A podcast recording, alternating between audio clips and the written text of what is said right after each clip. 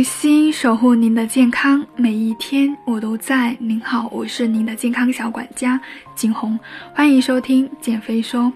如果你有什么减肥疑问呢？欢迎添加景红微信，大写 zh 幺幺六六幺幺。最近防疫期间呢，相信大家大多为了安全都宅在家里，那体重日益的上涨也是很多人会烦恼的事情。最近在音频呢看到有粉丝留言，就是想要去选择针灸减肥，问我靠不靠谱，究竟能不能让自己真正的瘦下来呢？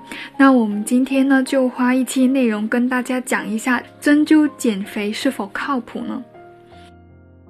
针灸呢，它是通过刺激局部的穴位，调节全身经络，达到抑制过亢的食欲，促进机体的能量代谢，促进多余体脂的消化与分解。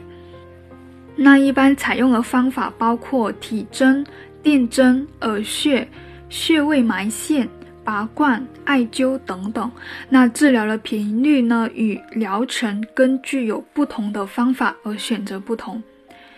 那今天我分享内容是我自己的看法。我们都知道呢，吃得多，摄入的能量过多，而这些能量又没有消耗掉，身体为了让你生存下去，然后做了一件很本能的事情，就是储存为脂肪，所以我们就胖了。而针灸属于我国传统医学的一部分，在我国的中医历史上呢，也没有研究过肥胖的问题。我们都知道，在解放前呢，我国处于封建的社会，大多数人呢是吃不饱的，那这类人也占了有九成。所以在中医历史上呢，还没有把中医和减肥联系到一起。有些宣传说针灸减肥呢，可以提高基础代谢。那基础代谢跟减肥之间的确有一定的联系。那我相信有听过我之前的音频的话，都会知道基础代谢越高，对于减肥的效果来说呢，是有正向的影响。比如说，你把自己比喻成一个手机的话，那么基础代谢就相当于你一天之内不用手机的待机情况，消耗掉的电量就相当于让一部分脂肪功能。所以，提高基础代谢呢，的确对减肥是有帮助的。基础代谢或者能量代谢呢，是我们现代科学的理论。那针灸包括传统中医并没有相关的记载。在我看来呢，针灸减肥。本质上呢，就是人们利用我们相信的传统的中医或者针灸作为外在包装，而去行减肥的这样的一个销售手段。在选择针灸按摩减肥的时候，你会发现在他们的服务里面呢，按摩针灸这些动作可以忽略不计。重点的是他们会控制你的饮食。那这类打着针灸减肥的方法呢，都会定制食谱。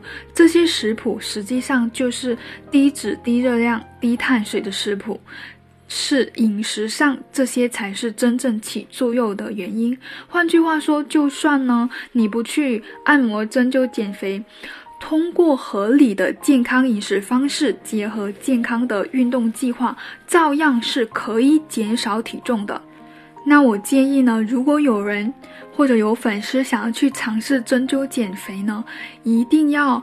看清楚是否有正规的营业执照，那么经营项目里面是否包括针灸，里面的技师是否有保健按摩师资格证，那这个证呢是否也包含了针灸的技能？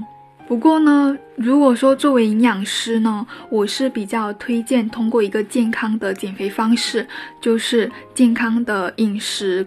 管控以及结合运动计划呢，管住嘴，迈开腿，这样的话才能够更好的、健康的减重瘦身。